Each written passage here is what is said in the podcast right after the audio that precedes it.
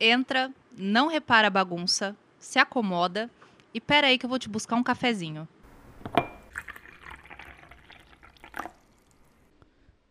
Oi! Tudo bom com você? Como é que você tá? Conta pra mim como é que estão indo as coisas por aí. Como é que você tá lidando com, com quarentena?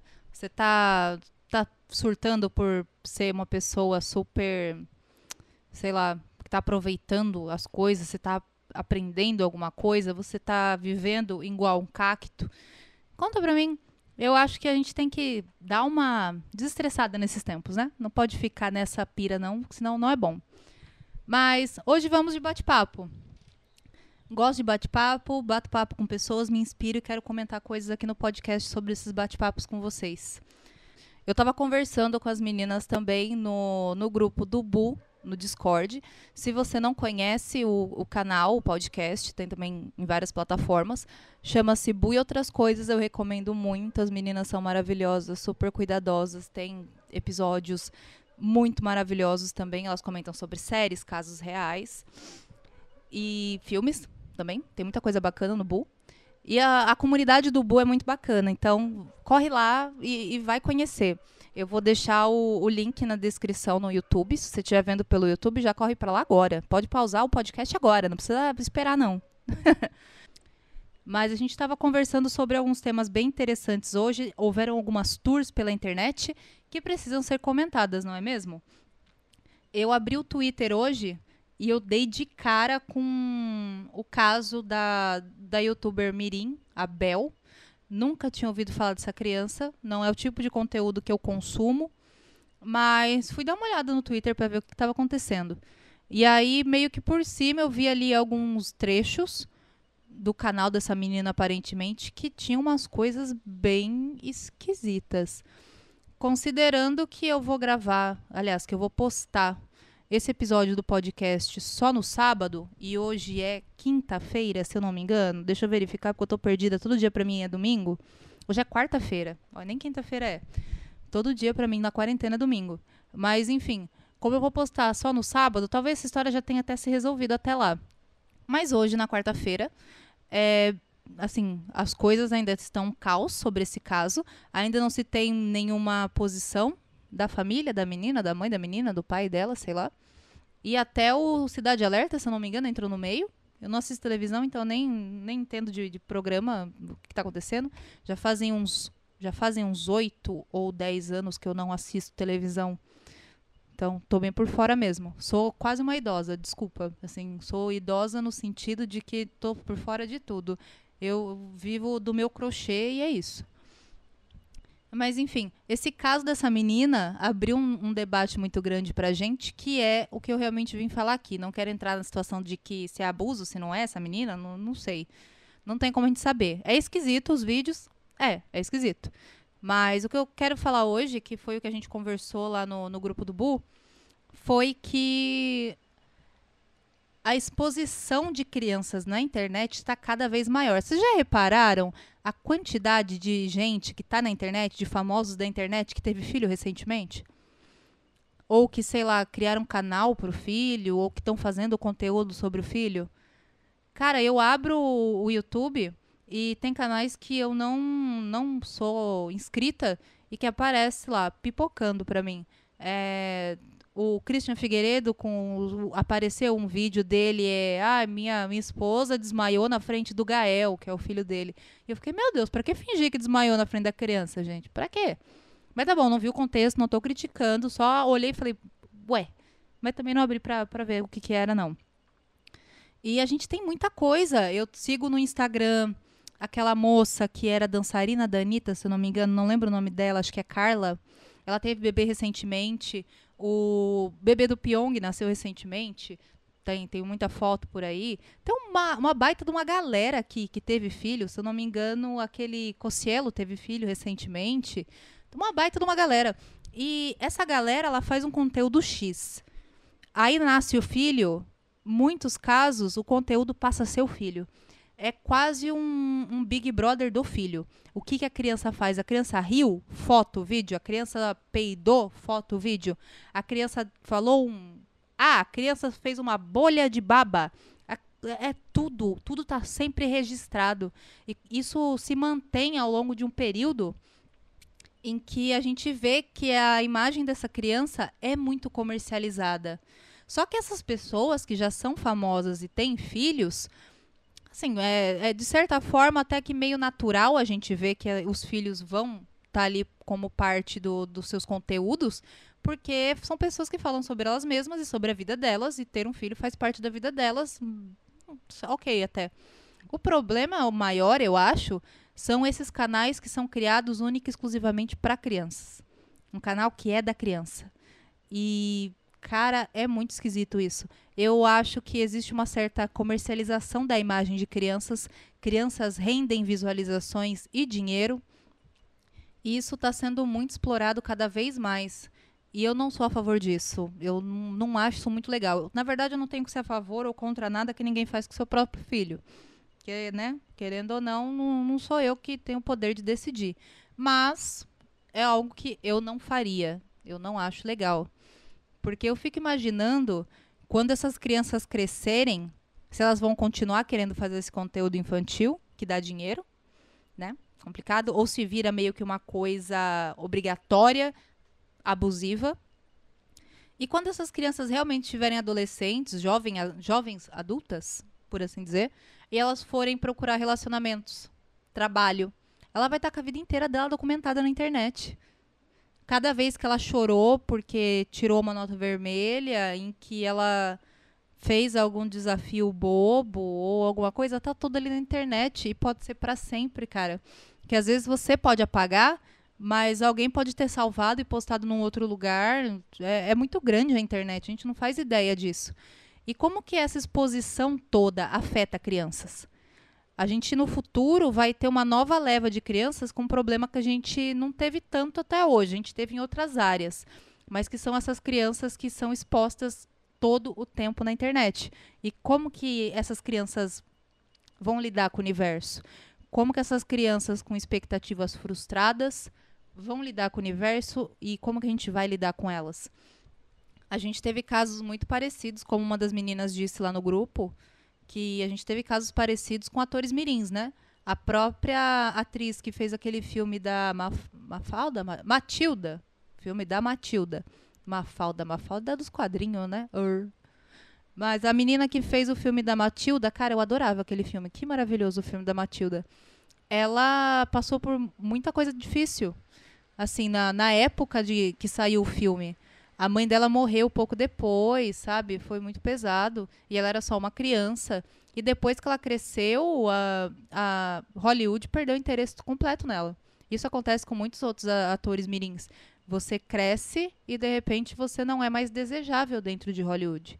E aí você volta para uma vida completamente normal, sendo que você nunca teve essa vida normal, você não estudou normal como outras crianças você não brincou como outras crianças de forma completamente normal, você nunca foi livre para sair na rua, às vezes, de uma forma normal. Isso impacta muito. E a gente vai ter uma nova geração no futuro que vai ter sido impactada por isso, mas na internet, onde a exposição é ainda maior. Porque a gente tinha esses atores e atrizes mirins no passado que assim, eles, a gente via os filmes deles e vez ou outra saía alguma matéria num jornal ou na televisão falando algo que aconteceu com eles, mas hoje em dia tudo está na internet, tudo pode viralizar assim. Então eu, eu sou muito contra, eu fico pensando muito sobre isso. É uma, uma situação que me deixa um pouco desconfortável de pensar. E nesse caso que está tendo aí da, do canal da Bel, né, o Bel, Bel para Meninas, se eu não me engano, eu espero que tanto ela quanto a irmã dela fiquem muito bem, que as pessoas saibam fazer críticas à situação, mas com responsabilidade, porque a gente tem crianças no meio disso que estão sendo afetadas, a gente não sabe qual é o acesso que as crianças têm a essas contas de Twitter, Instagram, YouTube, etc a gente sempre ter o cuidado de não sair vomitando coisas assim, tipo, ah, eu acho. Quem acha não afirma. Nunca afirme nada se você só acha. Dar opinião também é algo que tem que ser feito com cautela. A gente nunca deve agredir o outro, né, para dar uma opinião. Se a sua opinião ela está envolvendo ignorância de alguma forma, cuidado, ela não é na verdade uma opinião. Ela é uma agressão. Então, né, a gente tem que ter muito cuidado. Eu compartilhei no, no meu Twitter uma, um post sobre isso, mas nem foi relacionado direto as meninas nem nada. Eu só coloquei lá uma, um meme que eu achei engraçado da menina com uma taça de, de alguma coisa na mão e tava escrito lá, eu esperando aparecer na televisão mais tarde, a notícia. Era só isso. Porque a gente tem que ter esse cuidado sim, é importante, principalmente quando a gente está lidando com pessoas. Pessoas têm sentimentos, pessoas têm suas fraquezas, preocupações, e a gente pode não ver todas essas fraquezas das pessoas que a gente acompanha na internet, mas elas existem, cara. Não pensa que não, tá? Às vezes a internet pode ser cruel e a gente está numa, numa época de cultura de cancelamento muito grande. Eu também não sou a favor dessa cultura de cancelamento, porque eu acho ela meio babaca. Desculpa, eu acho ela meio babaca. Eu acho que todo mundo erra e a gente não pode linchar a pessoa porque ela errou. Ninguém é fada sensata. Todo mundo está sujeito a erros, eu, você, gente famosa, quem quer que seja. E a gente, na verdade, tem que ver como que a pessoa se comporta diante do erro dela. É isso que importa. Eu acho que nem. Eu não gosto nem de desculpa, sabia? Eu não gosto de pessoa me falando desculpa. Para mim não vale nada você me falar desculpa. Eu quero ver o que você vai fazer. Não, sei lá, você virar e falar, nossa, me perdoa, eu sinto muito, não sei o que. Você pode até chorar, cara. Mas e aí? O que, que adianta? O, o pedido de desculpa não desfaz o que foi feito. E ele também não não repara a situação de, de, assim, você não é porque você pediu desculpa que você está tendo uma mudança de comportamento ou de visão. Então a gente também tem que ficar ligado nisso daí. Mais do que julgar pessoas que fazem coisas erradas e querer cancelar essas pessoas, observem como elas se comportam diante dos seus erros. Se elas batem no peito e dizem que elas estão certas, se elas se elas reconhecem, elas se retiram, elas se dão espaço para pensar sobre e elas mudam o seu comportamento a partir daí, eu acho que isso é o que realmente conta. Mas cada um, cada um, né? Vida que segue. A gente também conversou um outro assunto muito interessante que eu não sabia, que foi que foi a situação da Nathalie Neri. Eu não, não, não sigo, não acompanho ela, então espero que esteja falado o nome dela certinho, e da Elora Raoni. Também eu não sei como é que fala o nome dela. Eu sigo ela no Instagram, a Elora, mas também eu uso pouco o Instagram, faz muito tempo porque eu tô sem celular. E então, mas eu acho que é isso o nome. E eu não sabia assim, eu, eu já vi muito conteúdo legal dessa dessa Elora Raoni aí. Eu conheci ela quando ela fez o vídeo de tour pelo meu corpo. Primeiro tinha visto da Luísa Junqueira. E aí apareceu como recomendado dessa moça. E eu fui ver e eu achei muito bacana. Tipo, achei muito legal quando as pessoas começaram a fazer esses vídeos. E eu acho que eu até cheguei a ver em algum lugar que alguém foi falar, né, pra, pra Luísa Junqueira, ah, você viu que a menina lá fez um, um vídeo sobre esse seu tour pelo meu corpo? E ela, ela falou que ela tinha ficado feliz com isso, porque estava né, dando mais e mais visibilidade para o assunto, isso era muito importante. Então fiquei, ok, beleza, de boa. Mas teve muita gente que criticou que não houve créditos a quem teve a ideia original, e eu compreendo isso perfeitamente. Mas que eu não sabia que teve um rolê um pouco mais embaixo, em que as pessoas começaram a fazer comparação entre essas duas meninas, a Natalie e a Elora, e que aparentemente houve ali uns roubos de conteúdo, umas coisas assim. E a gente começou a conversar muito sobre isso de como é, né? Eu sou uma pessoa branca. Eu posso dar uma fuçada no YouTube ou em algum lugar, ver alguma coisa que uma mulher negra está falando, e se eu vier aqui falar, e falar bonito, é, eu acabo tendo mais engajamento do que ela. Isso acontece muito em todos os, em todos os lugares. Na literatura, na música, sabe? A gente está cansado de ver isso, isso é, eu acho isso muito péssimo. Isso é muito cultural também. E eu acho que a gente tem que combater esse tipo de coisa, cara. A gente precisa procurar, de fato, mais pessoas com, com que, que falam. A gente precisa procurar mais pessoas que falam sobre esses assuntos com propriedade, sabe? Eu, como sou uma pessoa branca, eu às vezes acabo me cercando só de conteúdo que é semelhante a mim. Sabe, aquela questão da, da, tal da representatividade, representatividade branca tem em todos os lugares. Então é muito fácil encontrar coisas que estejam dentro da, da minha vivência. E eu gosto muito de, de seguir conteúdos, na verdade, que acrescentam coisas. Eu nunca fui muito fã de seguir gente que fala sobre a vida e debate temas. Porque é muito complicado você falar sobre temas, entende? Eu sinto, por exemplo, que se você quiser falar, vamos jogar um exemplo só, né, que é o feminismo. Se você quiser falar sobre feminismo, você parece que você precisa ter um estudo enorme sobre feminismo. Você não pode falar sobre feminismo dentro do que você conhece para promover um debate e você aprender mais junto com outras pessoas que também vão debater e aprender mais. Você não pode. Parece que está errado. E eu acho que isso devia acontecer. A gente tomar cada um cuidado de falar do seu lugarzinho de fala, e é isso. Mas eu acho que a gente precisa começar a debater mais as coisas, porque às vezes a gente nem sabe que tem mais para aprender. E se a gente nunca falar sobre isso, a gente nunca vai descobrir. Às vezes a gente não sabe que, que tem outras coisas a mais, com outros nomes que a gente ainda não teve acesso. E é esse tipo de conversa que move essas coisas. Eu acho que a gente precisa disso sim, cara. A gente precisa disso para ontem. Mas ainda assim é uma coisa muito complicada da gente tocar no assunto. Porque, por exemplo, se eu fizer um podcast com esse intuito de gerar esse tipo de debate, falando só sobre o que eu sei, eu posso ser taxada como uma pessoa que não tem conhecimento, que está fazendo conteúdo superficial e, e, outras coisas a mais, entendeu? Pode ser que eu fale alguma coisa equivocada que eu não tenho conhecimento e eu saia como uma pessoa super errada que falou uma merda enorme.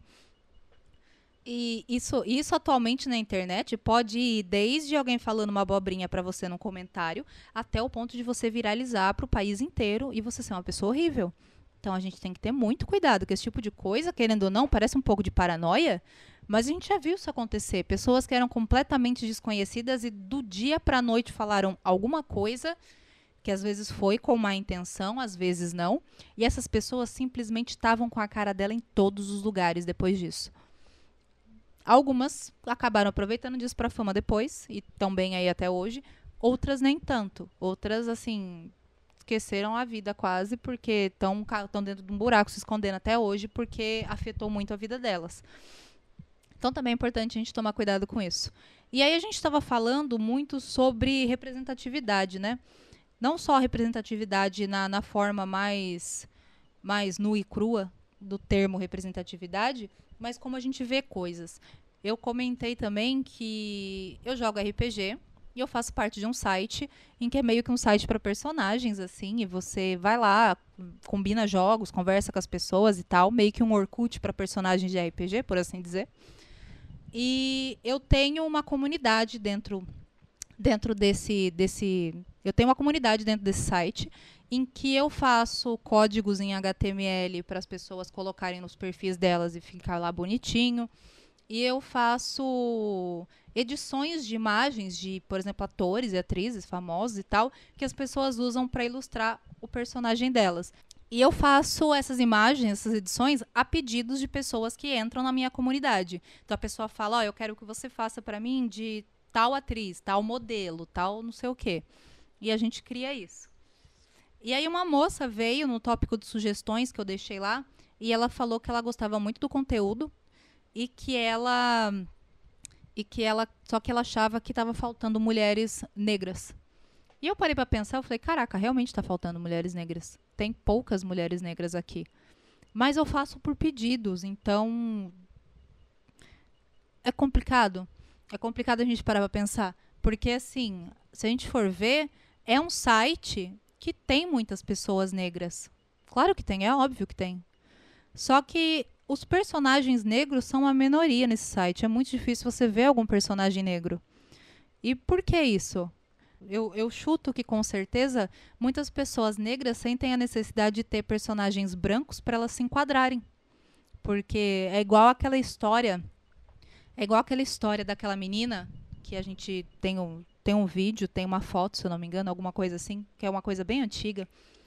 Se eu não me engano, foi um experimento social que ofereceram para essa menina escolher entre uma boneca negra como ela ou uma boneca branca. E ela escolheu a branca porque ela foi ela teve a pressão, ela foi ensinada de forma a achar que a boneca branca era mais bonita. Então eu acho que é, tem muito disso. E a gente tem disso em vários lugares. A gente tem disso na literatura, a gente tem disso na, em filmes, séries e etc. Documentários, às vezes. A gente tem isso na mídia. E é cada vez maior né, a quantidade de inclusão que tem acontecido nas mídias, mas ao mesmo tempo ainda não é suficiente, eu acho.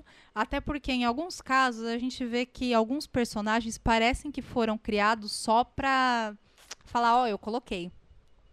Eu tenho muito essa impressão às vezes de que não é algo realmente genuíno. Não foi um personagem que realmente alguém quis criar e se inspirou em algo muito grande, muito forte, fez uma pesquisa, uma construção para aquele personagem realmente ser algo agregado ali, que agrega a história. Às vezes dá a impressão para mim que é só para falar, ó, oh, tá aqui, consumam e fiquem felizes. Isso também não é legal, isso também não é bom.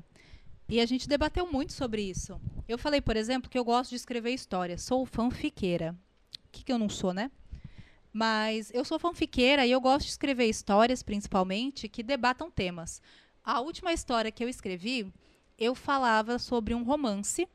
E dentro desse romance, eu debatia como sexo nem sempre é aquela coisa maravilhosa que a gente vê em filmes e séries, novelas e etc.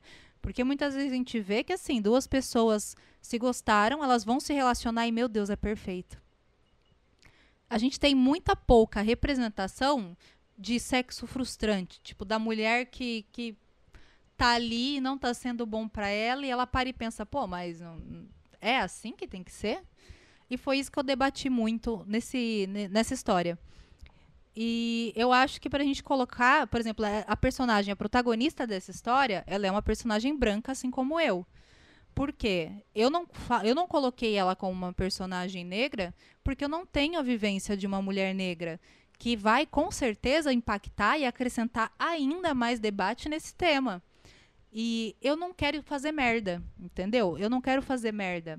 Eu não quero fazer uma, uma personagem rasa, ou uma, pessoa, ou uma personagem estereotipada, ou uma personagem errada. Isso requer muito, isso requer muito, muita pesquisa, muito cuidado. A gente precisa conversar com muitas pessoas e ter um, sabe, uma delicadeza muito grande antes de abordar esse tipo de coisa. E às vezes a gente não tem uh, tanto acesso a isso, sabia? Eu, por exemplo, eu vivo mais dentro de casa, moro num outro estado, não tenho amigos aqui de fato, onde eu moro, para ter um contato. Mas em São Paulo eu tinha amigos que eram negros. E aí eu podia conversar com eles e perguntar alguma coisa para eles, se eu quisesse escrever alguma coisa. E e falar até, né, sobre isso. Ah, se eu, se eu for escrever uma história X, o que que o que, que, que a gente vai ter de impacto nisso para trabalhar? Vamos conversar. Fala comigo sobre a sua vivência para eu entender isso e poder fazer um personagem fiel. Você me ajuda a fazer esse personagem? Seria um caminho muito viável.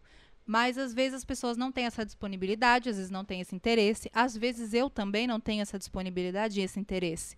Isso é algo que é muito importante a gente rever, né?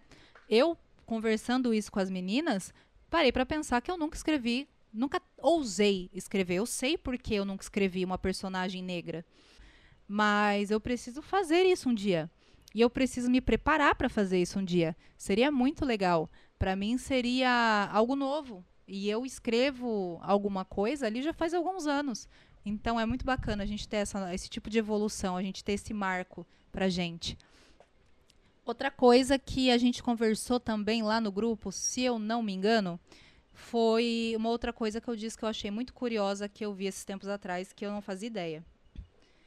Eu vi um post na internet que eu vi um post na internet que numerava vários personagens ruivos de obras, principalmente obras literárias ou de desenhos, né?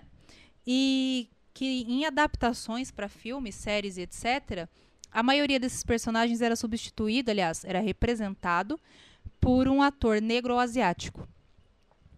E aí eu parei para pensar que de fato a gente tem poucos atores ruivos e poucos personagens ruivos nas coisas eu nunca parei para imaginar que, meu Deus, a gente idolatra tanto ruivos hoje em dia. A gente acha ruivos tão lindos e maravilhosos. Tem tanta gente que pinta o cabelo de ruivo porque é lindo e maravilhoso. E por que, que a gente não tem atores ruivos? Eu, a única atriz ruiva que eu consigo parar para pensar hum, tem uma que veio na minha cabeça, mas eu nem sei o nome dela, pra falar a verdade. Então, sabe, é, a gente tem exceto o branco de cabelo loiro, castanho ou, ou, preto, e principalmente o branco loiro, a gente tem pouca representatividade de tudo, se a gente for para pensar. A gente tem pouca representatividade de asiático. A gente tem pouquíssima coisa de, de toda, todas essas pessoas que, que não estão dentro dessa categoria do, do branco loiro, olhos azuis, sei lá, esbelto. Né? E muito doido a gente parar para pensar sobre isso. Como que a gente tem uma, uma sele... a gente é, é seletivo. Às vezes a gente acaba sendo seletivo pela nossa estrutura social, pelo que a gente aprendeu, nem pelo que a gente quer mesmo. Eu, eu gosto de falar também que, assim, é, existem algumas pessoas que eu vejo e eu falo, caramba, como essas pessoas são super desconstruídas, cara. É o meu objetivo na vida, ser desconstruído assim. Mas, na verdade, ninguém é completamente desconstruído. Ninguém é 100% desconstruidão. Todo mundo está se desconstruindo aos poucos. E, às vezes, até pessoas que são super mais desconstruídas do que eu cometem algum erro sem querer. Porque a gente foi tão massacrado ali para ficar nisso que às vezes a gente acaba tendo esse tipo de comportamento sem ser a nossa real intenção. É porque tá muito enraizado na gente. É uma luta constante a vida inteira para a gente não repetir essas coisas.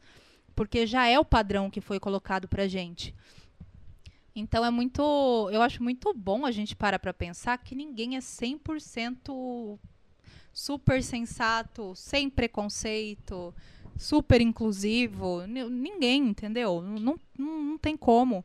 Às vezes a gente acaba errando e a gente, a, a gente tenta se, se corrigir da melhor forma possível, mas a ideia é que a gente sempre se mantenha ciente de que a gente ainda está evoluindo. Que a partir do momento que a gente acha que a gente já chegou no topo, a gente entra num ponto de estagnação. E a pior coisa que pode acontecer é isso você passa a achar que você é autossuficiente, que você é a pessoa que já tem um domínio disso e que você pode doutrinar outras pessoas para isso. E também não é um negócio. Até porque você quer um negócio que me deixa, me deixa. Você quer outra coisa que me deixa doida? É quando as pessoas estão do lado certo do debate, entendeu? Elas estão defendendo a coisa certa, mas elas defendem do jeito errado eu fico tão triste com isso. Às vezes a pessoa tá ali, ela tá com a motivação correta. Só que o jeito que. Aliás, não é nem a motivação, ela tá lutando pela coisa certa. Mas a forma como ela tá lutando não tá certa. Ninguém vai. Você não convence uma pessoa a vir pro lado branco da força apontando uma arma para a cabeça dela. Não é assim que funciona. Ah, mas é estressante conversar com gente que, que tem opinião muito errada e, sei lá, racista, preconceituosa de alguma forma, misógina, etc. É, é muito frustrante, sim, mas a gente não pode perder a cabeça nesse tipo de debate, senão a gente passa a estar errado também, cara. Se tá os dois lados gritando, a pessoa vai olhar e vai falar, Ih, eu na verdade eu não quero ir para nenhum dos lados, não. Sabe? Existem muitos casos em que uma pessoa vai lá, fala uma merda. Aí as pessoas que estão do outro lado, elas estão apoiando a causa certa, mas elas chegam todas com uma raiva tão grande que as outras pessoas olham e falam: "Nossa, olha aquele povo ali. Aquele povo ali já chegou massacrando o menino, que não sei o que não. Eu concordo com esse menino". E aí que a gente perde a gente perde muito pela desunião e a gente perde muito pela forma como a gente tenta educar as outras pessoas. A gente tenta, a gente quer explicar para a pessoa que ela apoiar, por exemplo, um retorno da ditadura militar é errado, porque não foi né, bom para as pessoas, não foi, né, não foi bom para o país. E foi errado. Não é, não tá certo apoiar. Só que aí eu vou tentar falar isso para a pessoa e eu não chego para ela e troco uma ideia. Não, eu chego para ela e falo: "Sua burra, você não sei o quê, você não. Xingo até a 15ª de, de, xingo até a 15ª geração da família dela. Eu não ganho nada com isso. Ela vai continuar ali, ela vai ver que as pessoas que têm esse posicionamento que eu tenho são pessoas super histéricas e revoltadas e não sei o quê, que chegam já na grosseria, ela nunca vai mudar a opinião dela, ela nunca vai dar oportunidade para alguém mudar a opinião dela. Ela automaticamente, quando vê alguém que tem uma opinião contrária dela, ela vai se fechar Porque as pessoas que têm aquela opinião ruim igual ela, seja sobre o que for, essas pessoas abraçam ela. Você que está defendendo outra coisa, por mais certa que seja, você não abraça ela. Você não explica para ela, você não senta e conversa com ela. E é por isso que a gente perde todo dia, cara. A gente está perdendo tanta coisa, a gente se divide tanto como pessoas. Às vezes a gente está todo mundo querendo a mesma coisa. Mas, ah, eu quero por A. Ah, eu quero por B. Ah, eu quero por C. Ninguém consegue, porque o outro lado tá super unido. É a gente que se divide. Olha que coisa mais besta. Era para ser tão simples, né? Era para todo mundo dar a mãozinha, todo mundo dar mãozinha, todo mundo sentar junto e falar, ó, oh, não concordo com você, mas te respeito e nunca vou fazer nada que quebre qualquer direito seu. Nunca vou fazer nada que te faça mal, nunca vou invadir o seu espaço. Era só isso que a gente tinha que fazer, bicho. E a gente falhou. E, na verdade, a cada, a cada geração que passa, eu acho que a gente está falhando mais e mais. Houve até um certo momento em que o ser humano caminhou para frente. Depois que ele descobriu a roda, foi só ladeira abaixo. A roda só empurrou ele ladeira abaixo. A gente começou a. Não estou dizendo que na época das cavernas era bom, não, tá, gente? Entendam. Mas o que eu estou querendo dizer é que assim, a gente evoluiu em tanta coisa até certo tempo, né? Sei lá e ao mesmo tempo a gente regride em tanta coisa. Eu estava conversando com com o Alex esses tempos atrás sobre isso, não lembro quando foi, mas assim, é, ele falando, ah, mas a gente teve tanto avanço científico, a gente teve tanto tanto avanço, acho que social, não sei, alguma coisa assim. E eu falei, é verdade. Só que, por exemplo, a gente teve avanço científico a ponto de, sei lá, a gente consegue salvar pessoas em situações muito críticas. Mas, ao mesmo tempo, a gente tem uma epidemia, como está tendo agora, que está morrendo de gente adoidado. A gente não tem condições ainda de lidar com isso. A gente tem evoluções, por exemplo, no ponto de que hoje em dia, se você falar certas coisas, é crime. Mas, ao mesmo tempo, a gente tem matado pessoas como, sabe, o que tem de caso de, de assassinato, de homicídio, que foi por vingança, foi por ódio à pessoa, a gente tem demais, cara. E isso é algo que, que é assustador. Ao mesmo tempo em que a gente vai para frente em tantas coisas, a gente também vai para trás em tantas outras, cara, que é assustador. Tem dias em que eu tenho vontade de pedir para o mundo parar porque eu quero descer. É, é difícil. É muito difícil a gente se apegar na realidade e querer trabalhar com ela. Às vezes eu invejo os doidos porque eles não têm muita consciência, cara. pra falar a verdade, às vezes eu queria ser doida. Mas tudo bem. Vamos, vamos terminar esse papo por aqui, porque eu acho que a gente já bateu papo bastante, né? A gente. É, pode ficar tanto tempo sem bater no papo, não, senão falo tudo de uma vez, vocês não voltam. Então, é isso. Um beijo. Espero que você tenha gostado. Espero que você tenha gostado do, do bate-papo de hoje troca uma ideia comigo, manda uma mensagem para mim lá no, no Twitter, no Instagram, ou comenta lá no YouTube. Em todos os lugares estamos como Rotina Sem Roteiro. Se você estiver vendo pelo YouTube, os links estão na descrição do, do vídeo. E bora trocar uma ideia, sabe que eu gosto de bater papo, né? Então, até o próximo episódio. Um beijo e volta! Eu gosto tanto da sua companhia. Tchau!